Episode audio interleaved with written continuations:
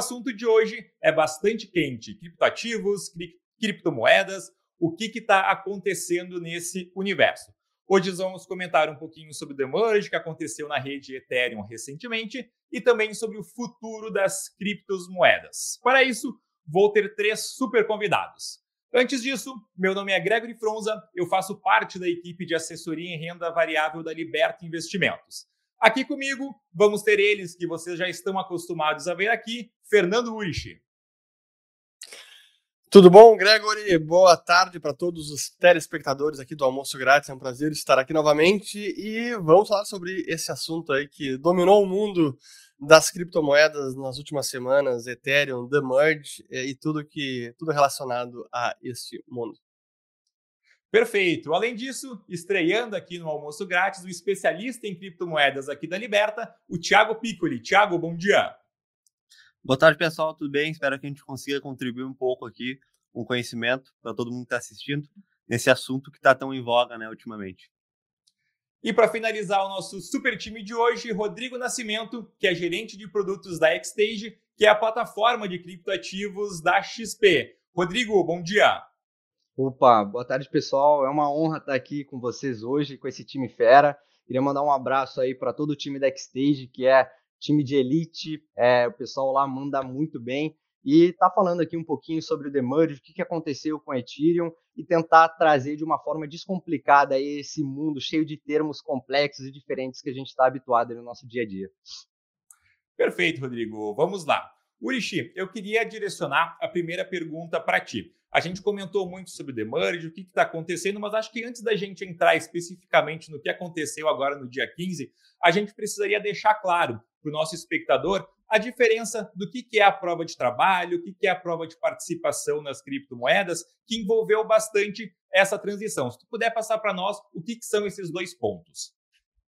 Boa, vamos lá para explicar para o pessoal como é que funciona a segurança dessas redes descentralizadas. Essa, esse é o X da questão, como manter essas redes operando de forma descentralizada, sem uma autoridade central e há basicamente duas metodologias. Uma se chama prova de trabalho, ou, pro, ou chamado no inglês proof of work, onde os usuários provêm força computacional para validar as transações e serem remunerados por isso, e para ganhar a recompensa, eles precisam executar uma tarefa computacionalmente muito custosa de resolver. Digamos que é um sudoku bem complexo e demanda tempo, portanto, gasto de energia elétrica. Esse é o Proof of Work, assim que o Bitcoin funciona desde o início.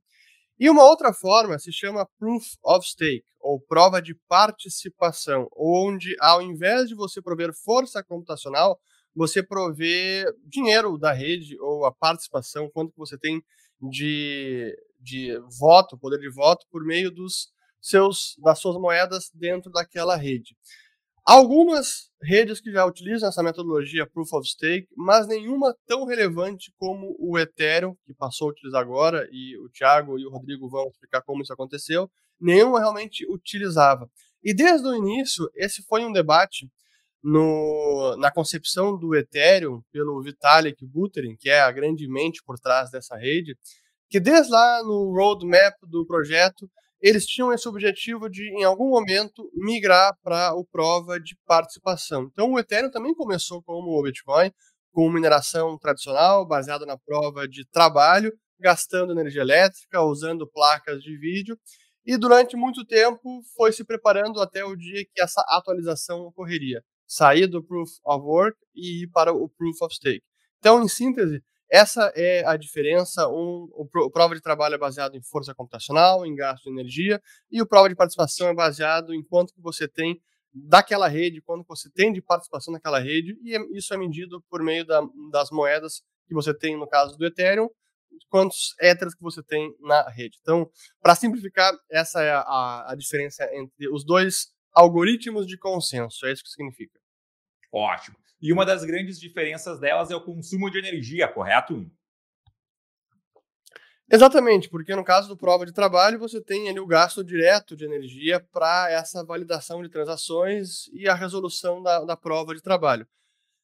Na prova de participação, isso não ocorre diretamente no processo de validação, porque há uma espécie de loteria com base nos, nas moedas que você tem uh, travadas na rede para participar do processo de segurança. Então, o gasto de energia não é tão. Existe gasto de energia, é claro, mas não é tão direto e intenso como é no prova de participação de trabalho. Ótimo. Tiago, já direcionando a próxima pergunta para ti para quem é um pouco mais aficionado, para quem gosta um pouco mais desse mundo dos criptoativos, acompanham muito de perto o que aconteceu com a rede do Ethereum nesses últimos 30 dias, vamos dizer assim, desde um pouquinho antes do Demerge. Inclusive aqui no escritório a gente tem alguns assessores que inclusive acompanharam ao vivo, ficaram ali varando a madrugada para acompanhar todo esse processo de transição. Se tu puder recapitular de fato, o que, que aconteceu com a rede Ethereum agora no dia 15? Vamos lá. Então, uh, antes, né, no regime anterior, a Ethereum, os mineradores utilizavam poder computacional para fazer toda a validação das transações.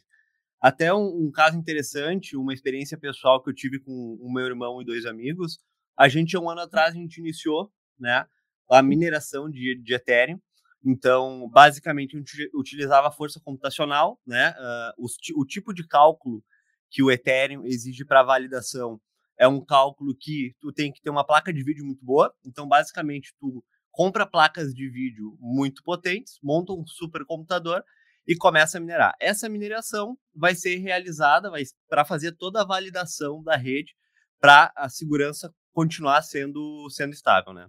E basicamente depois da, da, do proof of stake, né, a gente tentou, a gente teve que uh, fazer uma, uma alteração muito drástica. O que, que aconteceu? A gente teve que vender as placas, isso acaba, isso acaba até interferindo no preço delas, né? E, e acho que é basicamente isso, né?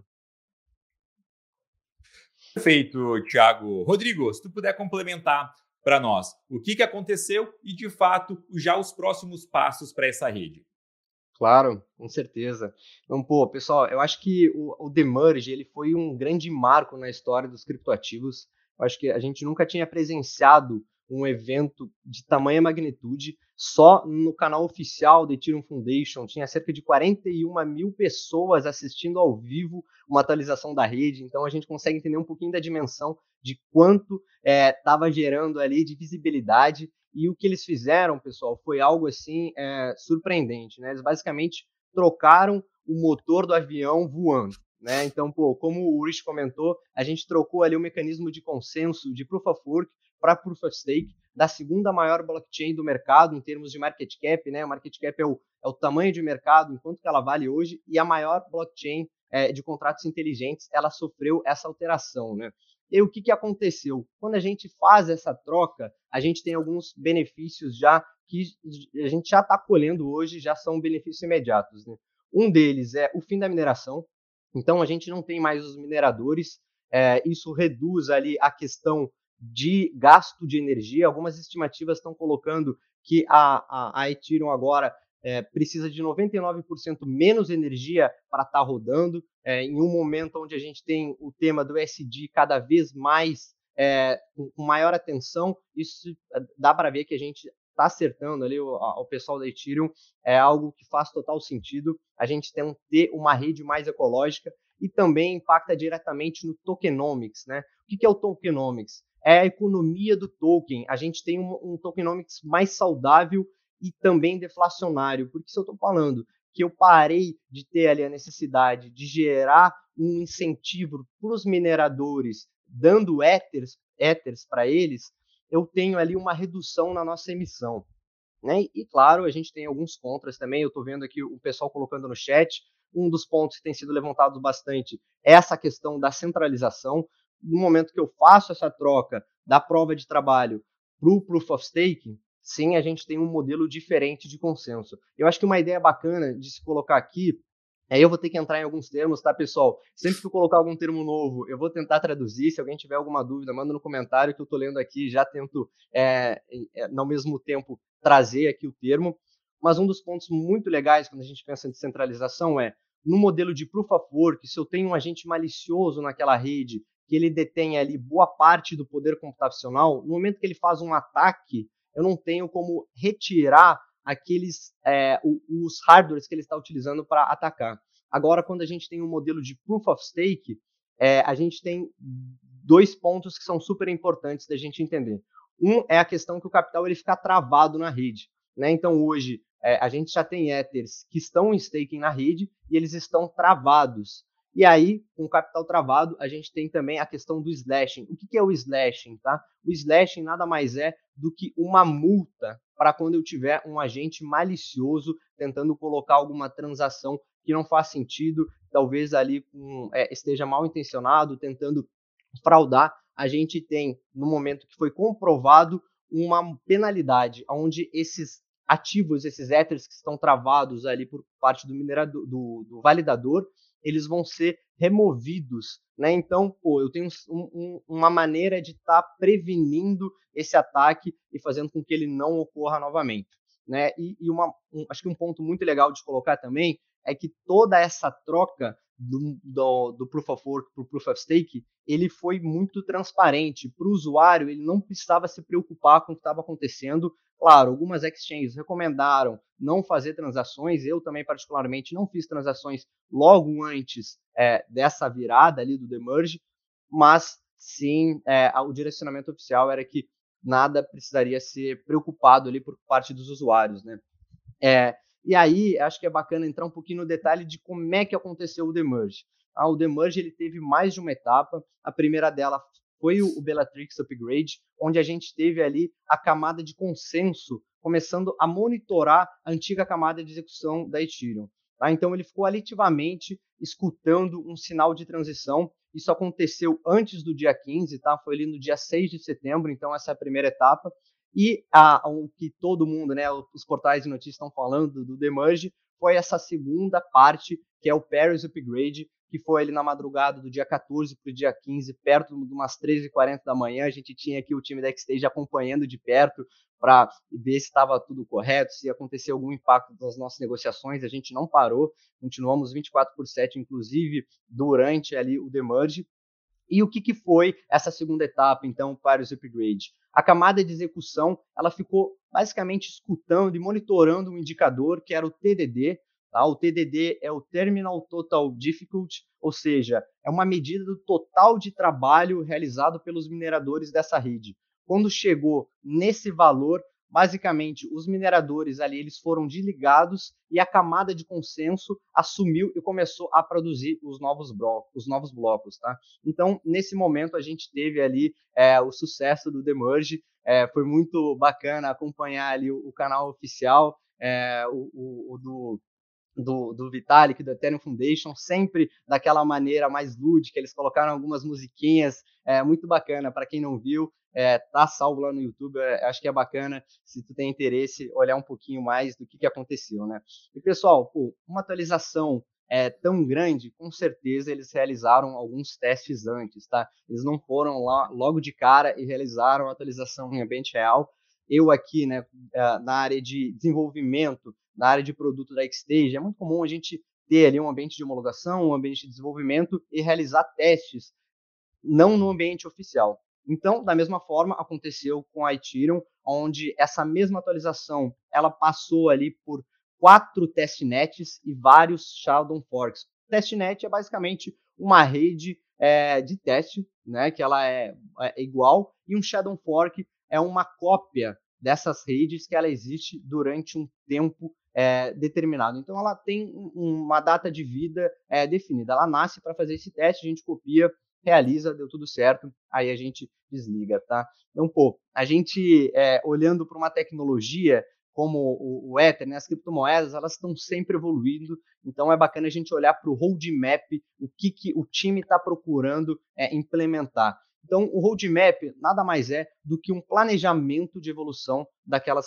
daquela criptomoeda, daquele projeto, seja qual for a tecnologia ali que está sendo desenvolvida. E o Demerge é a primeira de cinco grandes atualizações que a, o time da Entiro Foundation está procurando fazer. Né? Então, o Demerge, ele foi ali, um grande objetivo dele era trocar o modelo de consenso. Então, saindo do Proof of Work para o Proof of Stake, então reduzindo a emissão de Ether, né? Estima-se que a redução do Ether é, caem em 90%, ao mesmo tempo que os benefícios de staking, ou seja, para os usuários que têm o valor né, travado na plataforma, aumentem em cerca de 50% e também acabar reduzindo ali essa questão da eletricidade. É importante comentar também que tem mais uma perninha do Demerge, tá, que deve acontecer é, entre 6 a 12 meses a partir da Paris Upgrade que aconteceu agora no dia 15 de setembro, que vai habilitar o, o, o saque dos Ethers que estão travados hoje em stake. É uma preocupação. Mas até, até Rodrigo, te interromper só que, porque esse acho que é um, um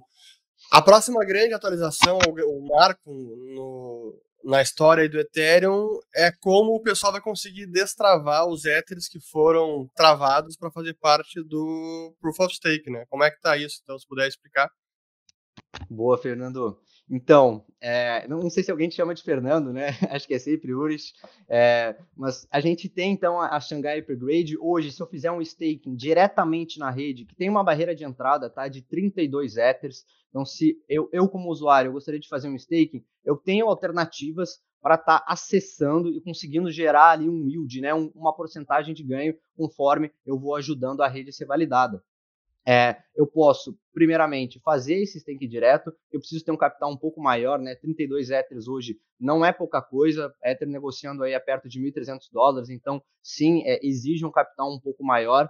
Né? Mas a gente consegue acessar também esse modelo através de pools, através de exchanges que oferecem serviço com quantidades baixas para acessar a parte de staking e também é, através de staking líquidos. Né? A gente tem uma solução muito bacana que é ali do Finance, que ela basicamente permite que eu consiga estar tá fazendo o staking. Né? Eu tenho o SETH, é, que é um staking líquido. Claro que eu pago um prêmio para isso, não tem almoço grátis, né? sempre existe ali algo em troca, mas eu consigo sim estar tá acessando de uma maneira mais fácil é, a parte do, do staking. Agora, se eu quiser fazer esse staking é, diretamente na rede, colocar mais de 32 Ethers, hoje a gente ainda não tem uma data definida de a partir de quando que eles vão começar a ser liberados, mas sabe-se que é de entre 6 a 12 meses a partir da Paris Upgrade, e ele também vai seguir um cronograma e limites, tá? Então, no momento que ocorrer a Xangai, é, muita gente tem aquela preocupação de, pô, vai rolar um despejo porque vai entrar muita oferta nova no mercado.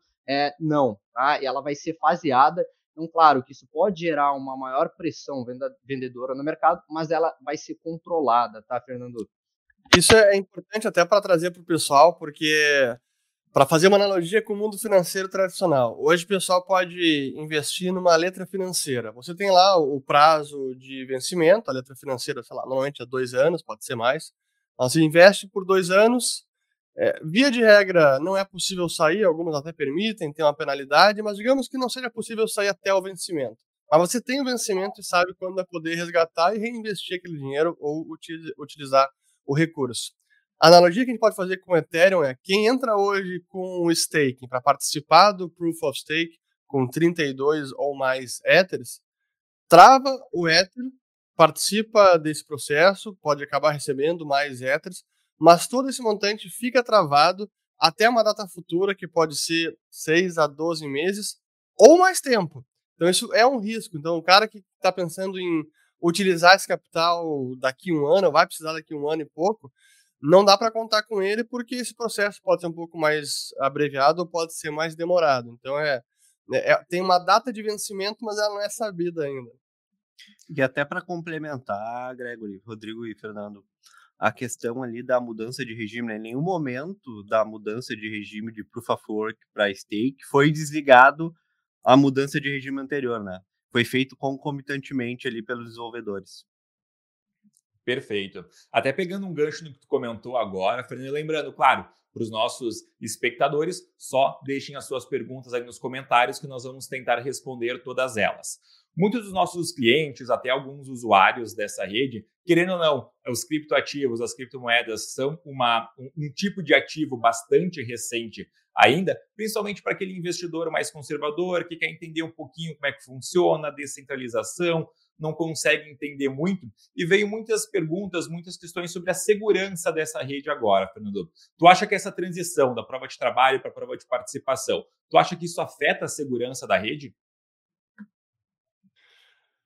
Esse é um debate enorme e a gente está vendo isso, sendo testado em tempo real. É, altera a forma de prover essa segurança e aqueles que são mais adeptos do prova de trabalho, porque entendem que essa é uma forma mais segura e provada no tempo de como fazer essa a, a validação de transações, que é mais confiável. O prova de, de, participação vai trazer novos vetores de ataque, que é uma forma aí de trazer uma, um jargão dessa, desse mundo de tecnologia, de redes distribuídas, mas é uma verdade. Então a gente está vendo agora uma grande rede com a escala que tem Ethereum para uma nova forma de fazer segurança e talvez alguns problemas, vulnerabilidades vão sendo descobertas ao longo do caminho. É, então acho que é, é, é, um teste, sem dúvida, é um, vai, ser, vai, vai passar por esse teste de estresse, mas é, eu entendo ainda que o prova de trabalho é mais robusto em termos de segurança do que o prova de participação. Mas isso vai ser, especialmente para o que o, o, o que o Bitcoin se propõe a fazer, ah, eu entendo que prova de trabalho é o algoritmo mais adequado para essa função. Perfeito. Rodrigo, e depois eu vou pedir também para o Thiago complementar. Nós tivemos toda essa transição agora na rede do Ethereum e os próximos passos. O que, que vocês também até na stage, o que, que vocês estão vendo do Ethereum daqui para frente, em termos de usabilidade, de, apl de, aplicabilidade, até da escalabilidade em transações por segundo. O que, que vocês estão vendo para o Ethereum daqui para frente? Pô, perfeito. É, então, eu acho que o, o Demerge, ele foi uma atualização que ela teve um, um, um, foco ali em mudar essa questão do consenso, né? Então, eu mudei o pilar ali da segurança, né? Do, do Proof of Work para o Proof of Stake, e a gente tem outras quatro atualizações é, que devem vir aí ao longo dos próximos meses, anos, tá? Então, a próxima é o The Surge, que ele tem em foco a descentralização. Então, justamente, um dos problemas que está sendo levantado, que com o demerge foi agravado, essa próxima atualização ela já tem como objetivo estar é, tá reduzindo, é, então diminuindo a barreira de entrada quando a gente pensa ali em termos de hardware necessários para rodar um nó de validação. Então vai ser mais fácil para eu conseguir estar tá entrando é, na questão do The Surge. A gente tem uma próxima é, atualização que é o The Verge, que aí sim ele tem o foco em escalabilidade. Né? O Deverge ele basicamente vai mudar ali a estrutura de armazenamento e validação das transações. Tá? Então os nós eles vão ficar um pouquinho mais leves, então facilitando que a gente evolua na questão de escala. E o Depurge, como o próprio nome diz, né? É, a gente vai também ter ali um foco em crescimento. O que, que o Depurge é, vai fazer? Tá? A ideia é remover dados históricos que não são mais necessários para o consenso da rede. Então, dados muito antigos, lá do início, que eu já tenho várias transações, vários blocos por cima, eu não preciso mais deles para chegar no resultado que eu tenho hoje. Né? Porque se a gente pensar, uma blockchain nada mais é do que um ledger, um, um livro-razão, onde eu tenho uma transação embaixo da outra. Quando eu tenho um, um, um, ledger muito grande, aquelas primeiras, poxa, não, não vai alterar nada. Então, eu estou só gastando ali é, espaço de armazenamento que eu posso estar removendo para aumentar aqui a minha escala. E por último é o Splurge, que ele tem como foco ali dar uma refinada em todas essas etapas anteriores, tá? É, e ter uma rede ali um pouco mais eficiente. Então, acho que em resumo, a gente consegue ver que sim, a tecnologia ela tem um plano, o pessoal do time de desenvolvimento está se preocupando com todos esses pontos que a gente vê, né? Essa questão de segurança, a questão é, da descentralização, a questão da escala, isso tudo está na mesa lá do Vitalik, do pessoal da Ethereum Foundation, é, para que a, a, a, proposta de valor da Ethereum ela consiga capturar cada vez mais é, a, capacidade de crescer e capturar valor ali dentro do seu ecossistema, tá? Então, pô, eu, Rodrigo, pessoalmente, eu acredito que a gente ainda está muito no início é, da questão da Ethereum, acho que ela vai evoluir aí bastante ao longo dos próximos anos. Eu acho que é uma oportunidade muito bacana. É, e quando a gente olha para o Demerge, é uma mudança ali na nos fundamentos do Ethereum, mas que provavelmente, né, aí falando minha opinião pessoal, não deve refletir em preço no curto médio prazo. Isso são várias alterações e melhorias que vão entrando para a rede e que no longo prazo isso vai refletir, né? A gente também teve, acho que vale comentar, a questão da, da EP 1559, alguns meses atrás, em agosto, é, onde a gente teve ali uma mudança na questão das taxas. E hoje, em momentos de alta atividade da rede, eu tenho mais éteres que são queimados do que gerados. Ou seja, se não me engano, a partir de 25 GWay, né, que é uma medida ali da, de taxa da rede, eu começo a ter uma rede deflacionária. Ou seja, eu estou falando ali também de uma melhora nos tokenomics da rede. Né? Eu tenho ali um momento onde eu estou queimando mais do que colocando no mercado. A gente volta de novo para a questão da oferta e demanda. Né? Então, é, dando um, um, resuminho do que, que eu vejo é, para próximo, os próximos meses e anos, eu acho que sim, a Ethereum tem um belo potencial de crescimento é, ainda no, no, nosso futuro, mas eu não acho que isso deve refletir já agora no D0, tá? Eu acho que a gente precisa de um tempo, até porque o, o vento macroeconômico não está tão positivo assim, né? Não, perfeito. Thiago, se tu puder complementar, e também a rede do Ethereum, ela se tornou, ela cresceu muito baseado nos contratos inteligentes e também na possibilidade de tokenização. Se tu puder complementar a resposta do Rodrigo e também comentar sobre esses dois pontos. Claro, a, questão que o Rodrigo trouxe é muito importante. E um outro ponto também interessante, tá?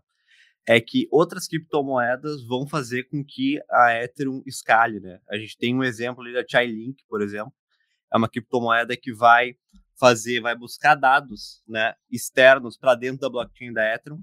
Então, não só a própria Ethereum está evoluindo, mas também outras criptomoedas estão auxiliando uh, nessa parte, né? E o grande, uh, só para contextualizar todo o pessoal, né? Hoje a gente tem a Ethereum como se fosse a, a internet, tá? Que a gente chama de, de primeira camada.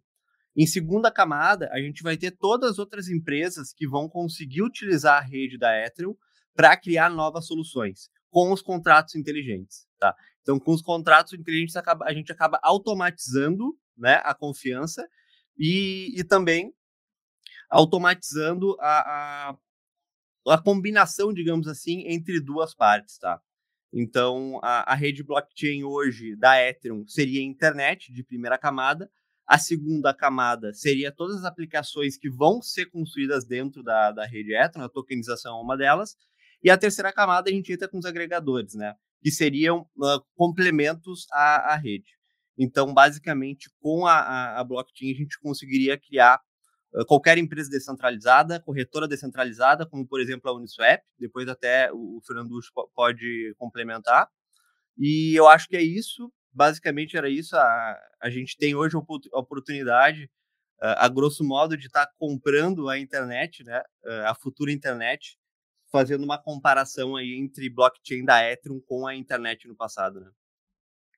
Excelente. Eu vou pegar um ganchinho numa das últimas frases do Rodrigo, que ele falou sobre macroeconomia, que os ventos não estão tão favoráveis nesse momento, e eu já vou adiantar aqui a pergunta do Olavo Severo Guimarães. Fernando, eu vou direcionar para ti. A gente sabe que até então, se a gente pegar alguns anos atrás, a gente via que os criptos ativos eles eram, eles eram bastante descorrelacionados de outros ativos, de outros elementos da economia. E nos últimos anos parece que eles já estão com uma correlação um pouquinho maior.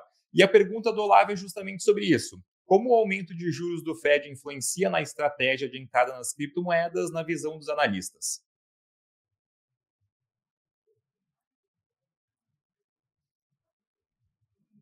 Só um pouquinho que estava buscando aqui justamente a, fazer essa a correlação aqui, que realmente, olhando tanto o Ether quanto o Bitcoin, a correlação ainda segue bastante próxima de 1. E historicamente foi um ativo considerado, ou as criptos foram uma classe de ativos considerada como sendo descorrelacionada. Então, tem o seu comportamento próprio, não importa muito para onde vai ações, bonds, etc. Mas no último ano isso não aconteceu. Nessa, até nos últimos 18 meses.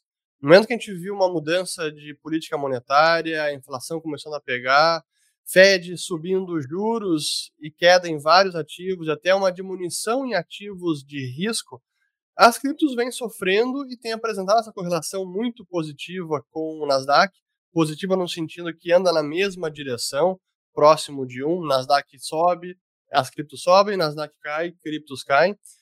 E, e é o que a gente vê nesse momento, é difícil mudar no curtíssimo prazo, porque o, o mundo ainda está diminuindo exposição a risco. Essa que é a verdade. O mundo está migrando para mais segurança nesse curtíssimo prazo, porque ainda estamos a um movimento de aperto de juros que não se via em 40 anos. Então, é, é por isso que nesse momento há essa correlação tão positiva com outras, outros ativos que também são ativos de risco.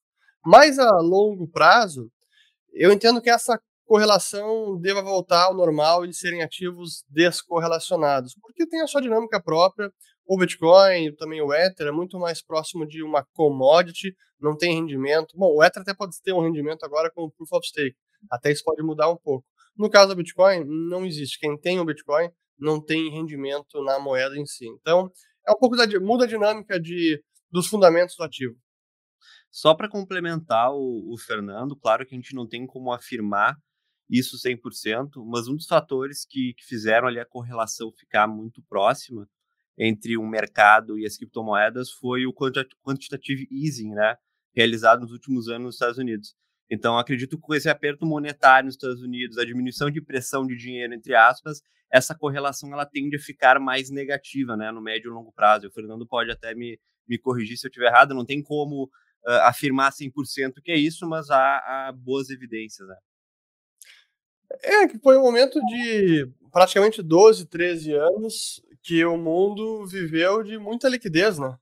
Então, o Fed comprando muitos ativos, criando dinheiro para comprar ativos no mercado, desde título do governo americano até hipotecas de famílias, o Banco Central Europeu também comprando ativos, bons corporativos, Banco da Suíça, o Banco da Inglaterra, Banco do Japão. Então, foi uma grande farra de liquidez mundial e acabou respingando em todos os ativos, não foi apenas é, no Bitcoin, foram em todos. E, e agora que essa liquidez no mínimo, ela parou de acontecer. Então, eles fecharam as torneiras.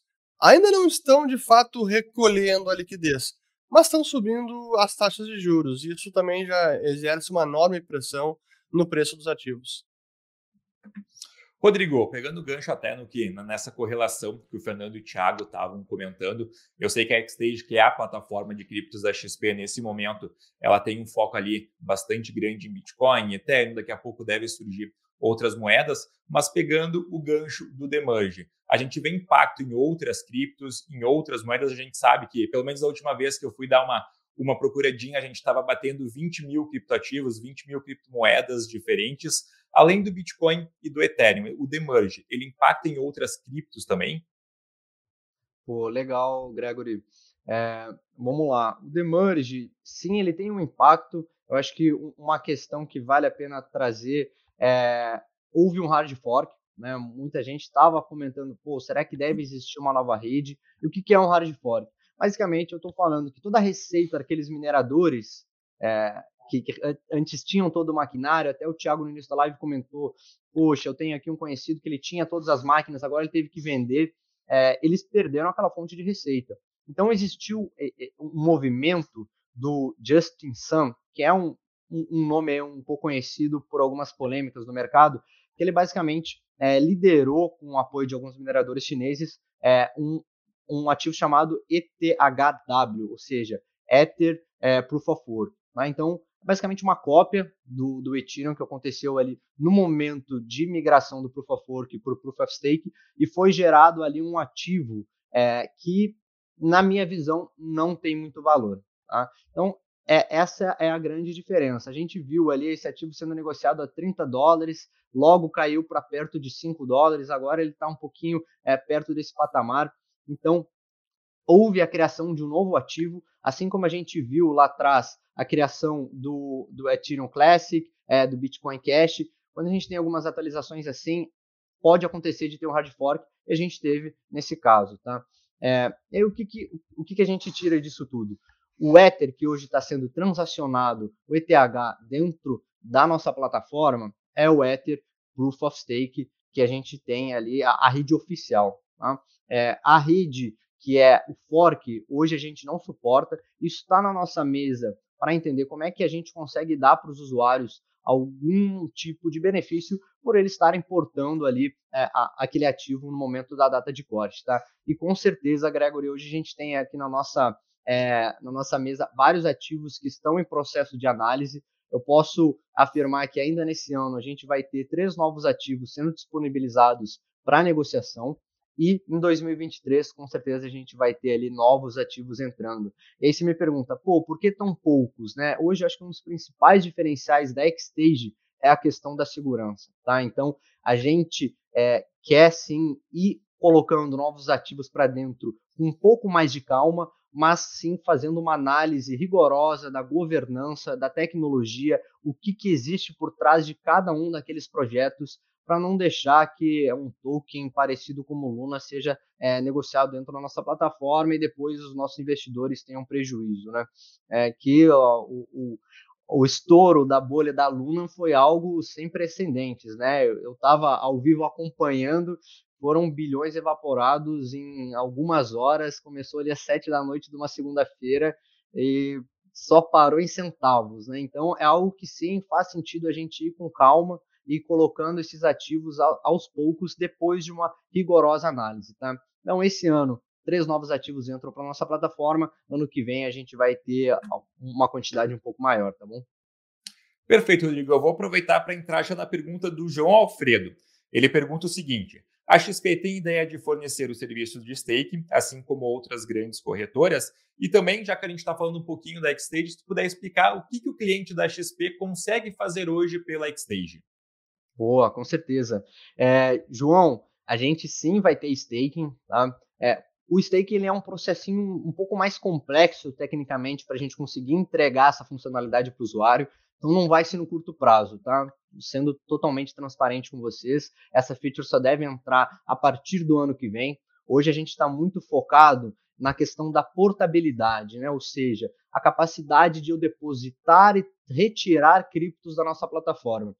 Hoje, aí entrando na última pergunta do Gregory, o que a gente tem é um ecossistema ainda fechado, onde a gente consegue depositar fiat, eu consigo depositar reais, realizar a compra da minha criptomoeda, mas eu não consigo remover ainda essa criptomoeda. Tá? Então, os nossos esforços eles estão em cima disso para que quem quiser fazer a custódia própria tenha a capacidade de estar tá fazendo a retirada e também, claro, a gente está trabalhando ali numa frente de education. Quando a gente começa a é, trabalhar com transações on-chain, a gente tem um risco aqui do usuário fazer uma transação errada e aqui a gente não tem intermediário para recorrer. Né? Então, em geral, hoje a gente está permitindo que os nossos usuários comprem Bitcoin e Ether com reais. Em seguida, ainda nesse ano, a gente vai estar tá liberando a questão da portabilidade, tá? Perfeito, Rodrigo. Tiago, se tu puder complementar, a gente estava falando um pouquinho antes de começar, inclusive nós dois aqui no particular, sobre descentralização, sobre as possibilidades que não só a rede do Ethereum, mas as criptos também fornecem, tanto na parte de tokenização, quanto na parte, por exemplo, dos, dos próprios contratos. Se puder trazer um pouquinho para nós, já entrando, colocando um pezinho no que, que as criptos podem oferecer para nós aqui da frente, numa economia descentralizada. Vamos lá, vamos pegar um exemplo então para facilitar, tá? Para quem está assistindo. Hoje, o grande ponto ali da blockchain da Ethereum é, é, conseguir descentralizar qualquer empresa, digamos assim. Um exemplo clássico que já está sendo utilizado, tá? Uh, talvez ainda não é muito regulado, enfim, é a tokenização de precatórios, por exemplo. Precatório é um ativo muito ilíquido, né? Uh, a pessoa demora ali 30 anos para receber. Com a rede da blockchain da Ethereum, a gente consegue tokenizar esse precatório, fazendo com que várias pessoas consigam comprar e para a pessoa que possui esse ativo, né, ela consegue receber o dinheiro antes. Então, a tokenização hoje possui uma barreira de entrada muito baixa. Eu acredito que isso vai é, aumentar muito, tá? Uh, só que, claro, com o aumento da tokenização, o aumento de empresas entrando nessa modalidade de descentralização, eu acredito que a questão regulatória vai uh, pegar bastante, tá? Nesse ponto. Uh, por exemplo, o staking, né? Hoje tu vai deixar uh, o Ethereum ali gerando liquidez para validar a rede, mas daqui a pouco a, a, CVM pode achar que é um valor mobiliário, né? E pode querer regularizar, pode querer aplicar leis em cima disso.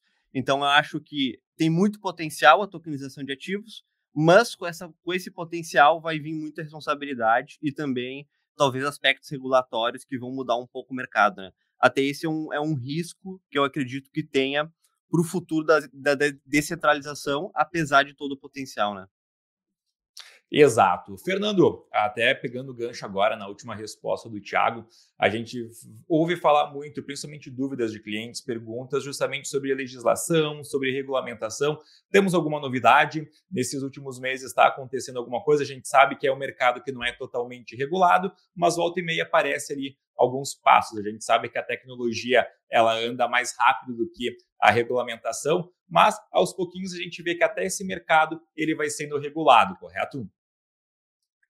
Sim, já tem. É, é importante frisar que não é. Por não ter uma regulação específica para as empresas do setor, isso não quer dizer que não seja um mercado é, legítimo, que está.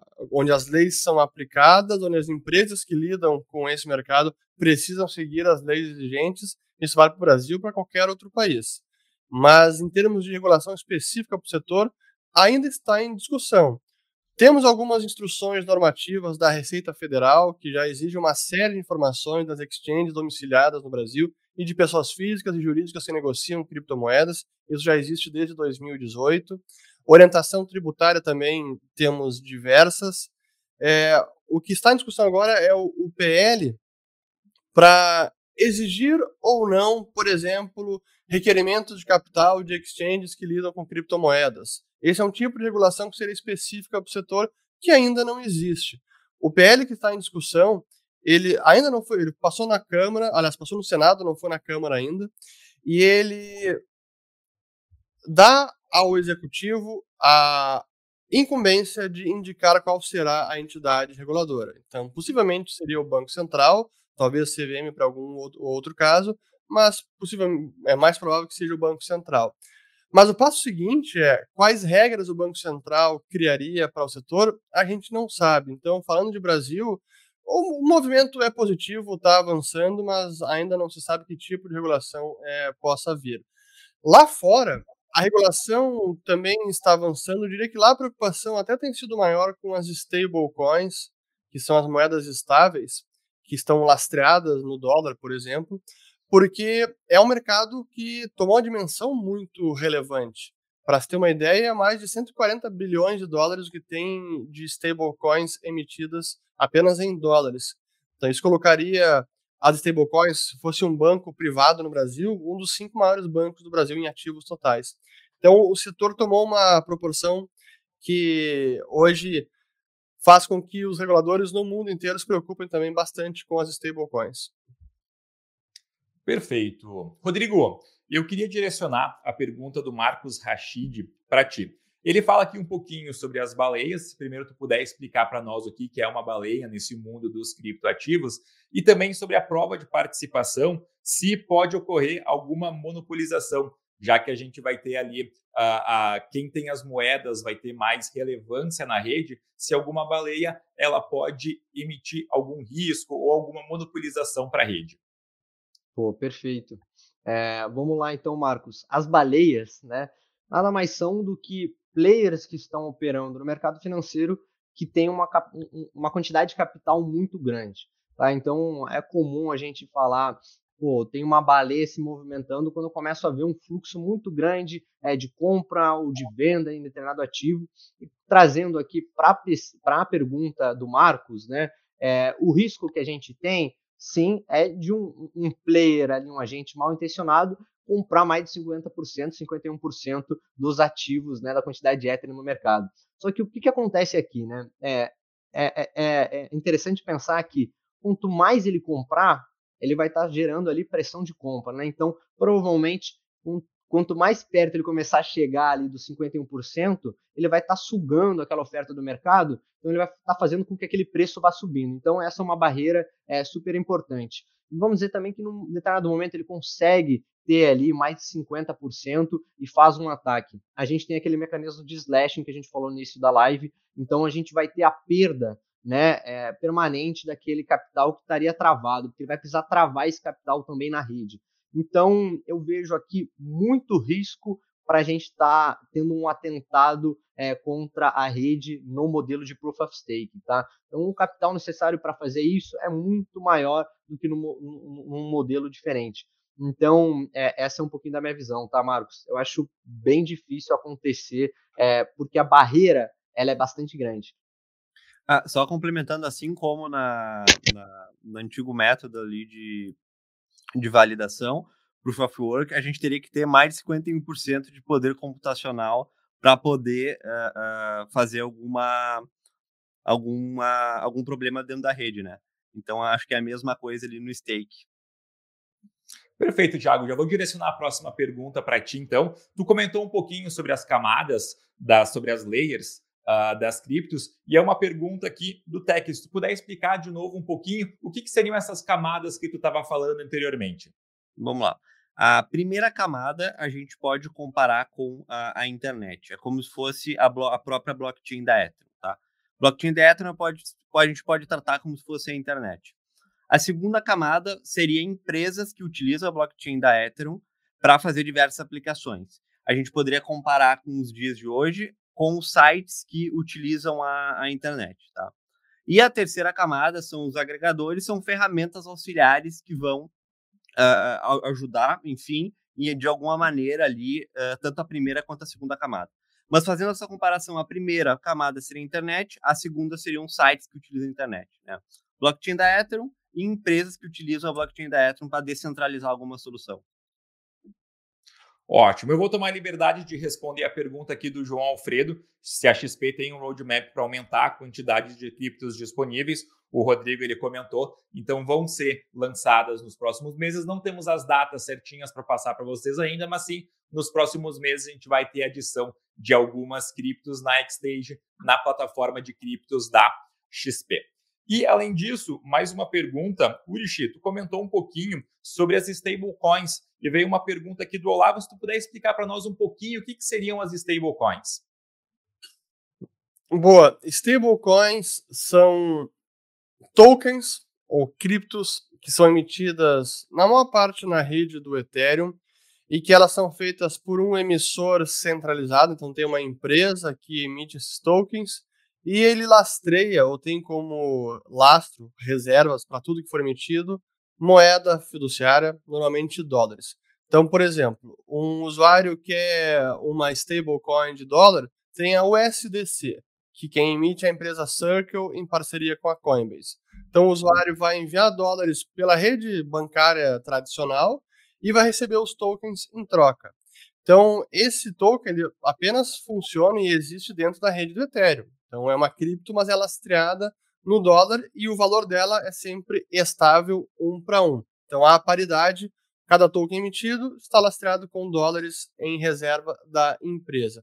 E o objetivo é ter uma cripto com estabilidade de valor, que esse sempre foi um, uma, digamos, uma desvantagem das criptos, especialmente para fazer transações como pagamento, para como meio de troca, como dinheiro, essa forte oscilação de valor. Então as stablecoins surgiram em 2015, ao redor desse ano, a primeira foi a Dollar Tether, que é uma empresa sediada em Hong Kong, a Tether Limited, com esse mesmo exemplo. E é claro, o mercado foi sofisticando, tem stablecoins que são um pouco mais avançadas e até buscam ser descentralizadas, como é o caso da Maker, que emite uma stablecoin, que é a DAI, que usa o processo de super colateralização. Então tem garantias ou reservas em excesso além de apenas um para um. Então, digamos, acaba sendo dois dólares para um. Só que esses dois dólares não estão em moeda fiduciária, mas sim em Ether. Então, essa é um pouco da diferença dessa outra stablecoin. Mas a principal disparada é justamente essas que têm um emissor centralizado. A Terra era uma tentativa também de fazer uma stablecoin que se chama algorítmica, mas era um projeto que não tinha fundamentos, cresceu muito e acabou colapsando, como o Rodrigo já comentou, mas era uma tentativa também de ter uma stablecoin, que era a Terra USD, mas que virou pó. Não, perfeito. No momento, Rodrigo, para fazer os investimentos pela Exchange, a gente não precisa das stablecoins, correto? Diretamente pela plataforma a gente consegue fazer as negociações. Exatamente. É, hoje é muito fácil para a gente estar tá conseguindo comprar criptomoedas a gente acessa ali o nosso aplicativo normal da XP Inc. Vai, eu preciso transferir então é, reais que estão na minha conta digital. Então a gente tem é, é essa necessidade, tá? Dentro do nosso ecossistema a gente tem algumas contas, você precisa transferir para da sua conta digital para a conta cripto. Uma vez na conta cripto, você vai ter o seu saldo para estar tá comprando ali as criptomoedas que você deseja, tá? É, e, pô, acho que ó, já está chegando aqui no, no, no, momento final da live. Acho que um ponto legal de comentar é a questão da segurança, tá, pessoal? É, hoje a gente preza muito trabalha muito em cima disso. Eu, na PF, já tive problemas com exchanges estrangeiras e é uma dor de cabeça muito grande, tá? Inclusive, eu chegar a conversar com advogados, eles falaram: olha, é muito provável que a gente vá para litígio, você ganhe o caso, mas não leve nada. Vai pegar de onde? Então, além de você estar tá correndo o risco de mercado, é, comprar em major, mesmo as grandes, tá? Elas se protegem de uma maneira que acaba dificultando ali para o investidor pessoa física. Então, aqui dentro do nosso ecossistema da Xstage, a gente faz esse trabalho, tem uma segurança muito forte. Então, embora a gente só tenha Bitcoin e Ether nesse primeiro momento, a gente vai estar tá adicionando novos ativos, novos modelos de negociação. A gente vai estar tá liberando também o order book. Né? Hoje a gente só tem um modelo de RFQ, né, de conversão de moeda. A gente vai estar tá em seguida liberando o nosso book para eu colocar uma ordem limitada, colocar uma ordem stop, deixar ali os traders, o Stormer vai ficar muito feliz, é, dar uma brincada na nossa plataforma e com certeza tem muitas novas atualizações no nosso roadmap, assim como a Etiro não vai parar, a Xstage também não vai parar, tem muita coisa boa vindo pela frente. Ótimo, é um mundo gigante, a gente também está começando aos pouquinhos caminhar neles. Perfeito, pessoal, a gente está se aproximando a uma hora de live aqui. Agradecer todo mundo que fez perguntas, que fez questionamentos. Se alguma pergunta não ficou respondida, a nossa equipe vai tentar responder agora durante a tarde. E agradecer vocês três que tiverem, tiveram aqui conosco e também deixar oportunidade para os seus comentários finais. Se tu quiser começar, Fernando, até sei que está rolando um novo lançamento, correto? Boa. Sim, primeiro então um recado do Ciclo de Mercado, que é nosso curso sobre economia, ciclos econômicos e como aplicá-los às finanças, aos investimentos. A gente abriu a, a sétima turma ontem e ainda estamos com vagas abertas. E para celebrar essa nova turma, a gente está com um programa começou ontem chamado de U Rich Connection, especial sobre as eleições e como elas estão impactando os mercados. Então começou ontem, teremos mais um dia hoje, amanhã e quarta-feira encerra o U Rich Connection. Mas recado final, pessoal, é, nesse mercado acho que tem muita oportunidade mas é um mercado bastante volátil e é preciso saber onde você está colocando o seu dinheiro, especialmente para quem olha sob uma ótica de investimento, é buscar a educação. É por isso que a gente sempre foca tanto aqui na Liberta Educação, para que o, o investidor saiba onde está colocando seu dinheiro, saiba do perfil de risco do ativo e que se conheça também. É importante não apenas conhecer o ativo, mas também saber o seu perfil, a sua tolerância para risco, porque muitas vezes o investidor acaba descobrindo só quando já está com o dinheiro aplicado e vendo aquela volatilidade e ele fica assustado. Então acho que é isso, é educação e se conhecer também, saber, saber o seu perfil de investimento. Muito obrigado, Fernando. Tiago, considerações finais. Só agradecer o pessoal por toda a atenção nesse, nesse período de tempo e dizer que a gente está à disposição aqui na Liberta. Qualquer dúvida sobre cripto, sobre investimentos, só nos chamar, a gente vai ficar muito feliz de poder ajudar. Perfeito. Rodrigão, obrigado novamente pelo teu tempo. Um abração ali para todo o pessoal da X6, para o Pedão, para o Kunzer, para toda a galera que está desenvolvendo essa nova plataforma dentro da XP. Também, se quiser deixar suas palavras finais. Pô, com certeza. É, eu só queria reforçar, pessoal, que a gente está recém no, no, momento inicial do nosso produto, então muita novidade está vindo. Né? A gente vai estar tá disponível é, o modelo de negociação ali de order book dentro das plataformas do Profit, então é, do Profit Pro, do Vector, é, do Profit One Plus também a gente vai ter cripto ali dentro. A gente vai ter três novos assets entrando ainda em 2023 e é, em 2022, perdão, e a parte de portabilidade, né? Permitir que é, o usuário deposite Bitcoin e faça a retirada desse é, ativo para uma carteira privada, para interagir com o ambiente Web3, utilizar da maneira que ele quiser, tá? É, e hoje é super fácil, tá? Com 150 reais a gente já consegue fazer uma boletinha de Bitcoin e Ether. Aproveitem e a gente está só começando. Muita coisa vai vir ainda, tá bom, pessoal? Obrigado, muito prazer estar aqui com vocês. E novamente aí um abraço para o time da Xstage, que é um time de elite. Ótimo, Rodrigo. Muito obrigado também para você que ficou até esse momento nos acompanhando. Na próxima semana voltamos no mesmo horário. Um abraço, pessoal.